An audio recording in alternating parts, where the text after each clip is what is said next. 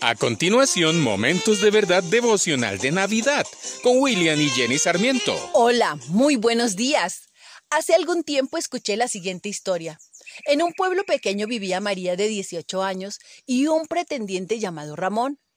Este insistía en ser correspondido por ella, pero pasaban los días y no pasaba nada. Cansado de sentirse despreciado y embriagado por el licor, un día Ramón optó por difamar la imagen de la joven, en venganza por su indiferencia, y sin pensarlo dos veces, esparció toda clase de historias amorosas inventadas que desacreditaban la moral de aquella chica. Recuperado de su borrachera, un amigo le contó todo lo que él había dicho y arrepentido de lo que había hecho, acudió a la iglesia para confesarse. Y luego de escuchar su confesión, el sabio pastor le dijo, Te diré lo que debes hacer para reparar el daño.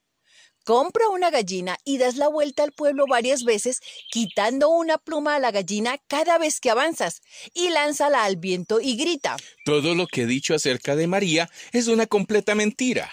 Y cuando hayas terminado regresas, Ramón duró varias horas haciendo su labor y cuando hubo terminado regresó y dijo, Ya he cumplido con mi castigo. Aquí está la gallina sin plumas. Un momento, Ramón, exclamó el pastor. Aún no has terminado tu tarea.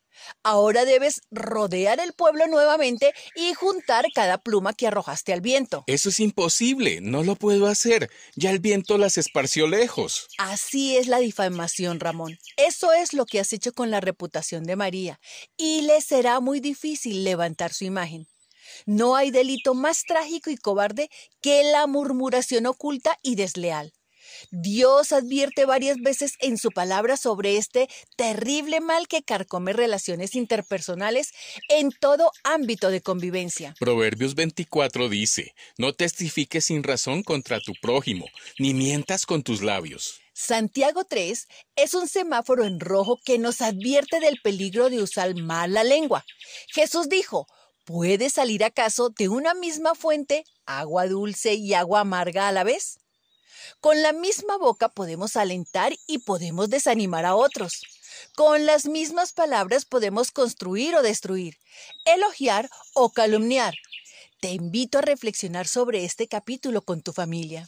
La acción contraria y correcta la vemos con José, el prometido de María, quien tuvo la oportunidad de difamar y aborrecer a su futura esposa, pero en lugar fue lleno del Espíritu, quien se le reveló en sueños y terminó obrando prudentemente en obediencia a Dios, y jugó un papel muy importante como padre adoptivo de Jesús.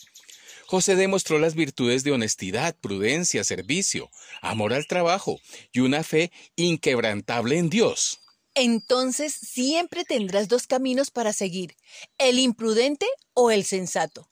No vuelvas a arrojar más plumas al viento porque cuando quieras recogerlas ya será demasiado tarde.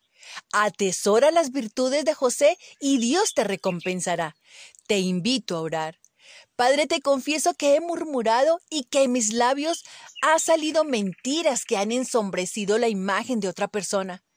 Te pido perdón y te ruego que toda palabra malintencionada que ha salido de mi boca sea anulada en el nombre de Jesús. Amén. Acabas de escuchar Momentos de Verdad devocional de Navidad, una palabra de vida para tu espíritu.